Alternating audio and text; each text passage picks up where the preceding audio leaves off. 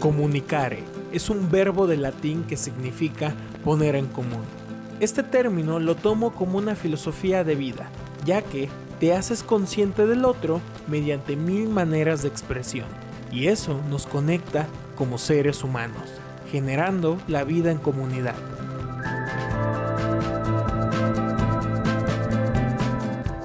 Hola, yo soy Sebastián GD y te doy la bienvenida a este podcast. Ponte cómodo y charlemos.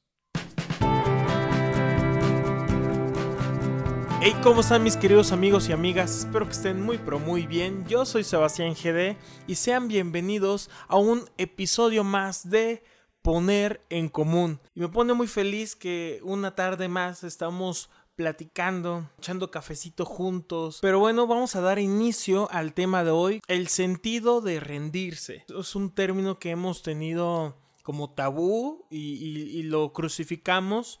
Ayer me cayó el 20 de esta filosofía. Rendirse representa para mí las tres R's, que es rendirse, reflexión y regresar vamos a explicar poco a poco esta filosofía que yo tengo y dije, a huevo tengo que compartirla, me puse a hacer el guion y todo, y pues aquí estamos. Como, como había dicho antes, rendirse lo tomamos como un término de jamás volverlo a intentar y lo crucificamos así al máximo y es como yo jamás me rindo y demás, pero hay que tomar este término de rendirse como un estado un estado pasajero, un estado de liberación. Y sacar estas pinches emociones negativas se debe tomar como un, un, pequeño descanso porque a veces estamos en proyectos, en momentos que queremos luchar y nos aferramos y todo nuestra energía está como hoy express y por el simple hecho de no darte ese, ese descanso estamos y explotamos y vamos a hacer un desmadre que nunca nos, imaginamos. Estás en Hoy Express, ya no sabes qué hacer, güey, ríndete. Y saca toda esa mierda mental que tienes de decir, sí, se, se cagó, no fue lo que yo esperaba. ¿Por, ¿Por, qué? Porque eres un ser humano, eres un ser humano y, y a veces las cosas no salen a la perfección. Y no es un proceso que tú tienes que vivir eh, solo, al contrario, ¿no? Puedes hablar con tus padres, este, con tu pareja, con, con tu mejor amigo, y que te escuchen, que te escuchen y que te que a lo mejor esas personas te van a decir cosas que tú ya sabes, pero oírlas de una manera externa te, te van a ayudar. O también otra cosa muy buena es este consumir productos eh, de motivación, experiencias, es, lo que, es lo que yo hago y, y, de, cualquier persona. He escuchado este, historias de comediantes que, que no daban una y ahorita son los mejores comediantes o de escritores, cineastas, te hacen ver que ellos también se rindieron en su momento, se dieron un, un descanso. Como dije antes, rendirse es un estado pasajero, pero no es algo donde tú tienes que establecerte. Darte ese, receso puede durar unas horas, un día, dos días, pero si lo vuelves más grande, o sea, como una semana, ya te diría, ten cuidado. y abre la puerta a la segunda R, que es reflexión. Ahora toca ver eh, opciones y otros caminos diferentes. Se te va a dar fácil ese, ese, camino porque ya sacaste la mierda mental que tenías que, que, sacar. Entonces ahorita solo te van a llegar las ideas nuevas. Ya que hayas reflexionado todo, todo, lo bueno, lo malo y lo que puedes cambiar y los mil caminos porque hay un chingo de caminos para llegar a Roma y, a veces casarte con uno es, este, es peligroso. Entonces viene la tercera, la tercera R que es regresas, cabrón. Regresas, aviéntate. Ahora sí, regresas con todo y con una energía diferente. Y esto aplica en todos los sentidos, las tres R's. A mí me ha tocado vivirlo mucho y que apenas ayer lo, lo, hice consciente y reflexioné y recordé el momento que iba a rendirme y dije, no manches, esto lo tengo que compartir. En el 2018 yo estaba apenas empezando con la película y ya tenía el guion escrito y todo, pero en enero, o sea, hagan cuenta que yo lo escribí en el 2017 y en diciembre empecé a conseguir las cosas necesarias, que eran los actores, ¿no? Y el, y el director de foto. Y en enero todo eso desaparece. Y, ya había mucha presión porque eh, parte de, de, las locaciones importantes era este, dos teatros grandes y yo ya había pactado con el gobierno del estado para, para esos teatros y, y súper buena onda me los prestaron y todo. Y eso fue en enero. Entonces ese mismo mes me quedo sin director de foto, no consigo protagonista y otro personaje que sale un 60% en la película, tampoco lo tenía.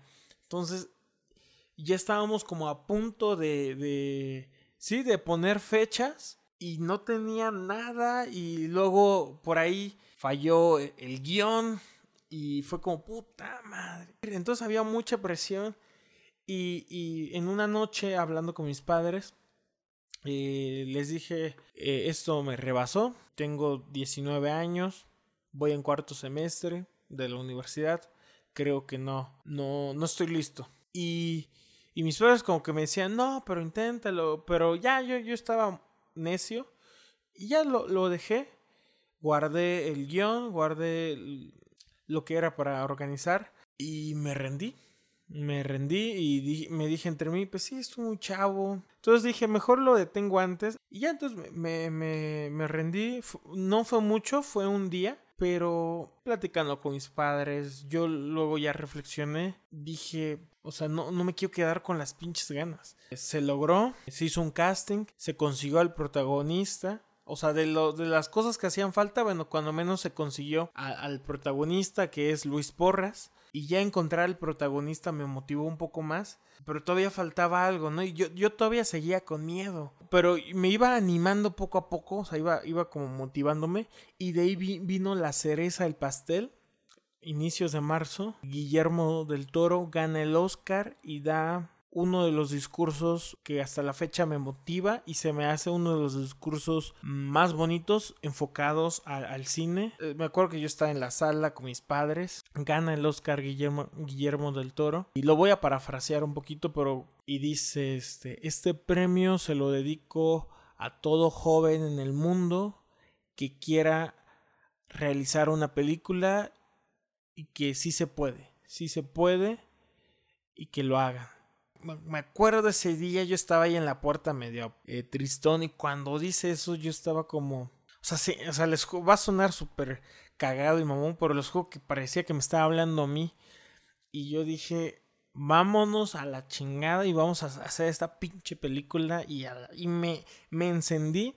Se consiguieron los demás actores ya me motivé, o sea, por eso les digo, es, es, un proceso que yo he vivido. Lo que te puede ayudar cuando estés en la fase de rendirte, visualiza qué pasa si no haces ese proyecto. Y es lo que a mí me ayudó. Porque, digamos, ahorita me imagino qué hubiera pasado si me hubiera quedado en, en rendirme. No manches, o sea, hubiera perdido muchas cosas que tengo actualmente. Gané grandes amigos que quiero mucho y que se convirtieron en, en mejores amigos. Eh, experiencia, convenios, patrocinios con empresarios, curiosamente conferencias. Yo, yo, yo era una persona que decía, eh, no soy tan bueno en esto, en, dar una plática. Me, me, fueron empujando a dar muchas conferencias, hice una plática Incluso este, este bonito espacio, este programa, pues se debe a la película porque me fui desenvolviendo mucho eh, con los medios. Siempre cuando estés en esa fase de, de rendirte, visualiza qué pasa si no lo haces. Eh, mi querida amiga, mi querido amigo, te invito a que vivas este ciclo de una manera natural, humana,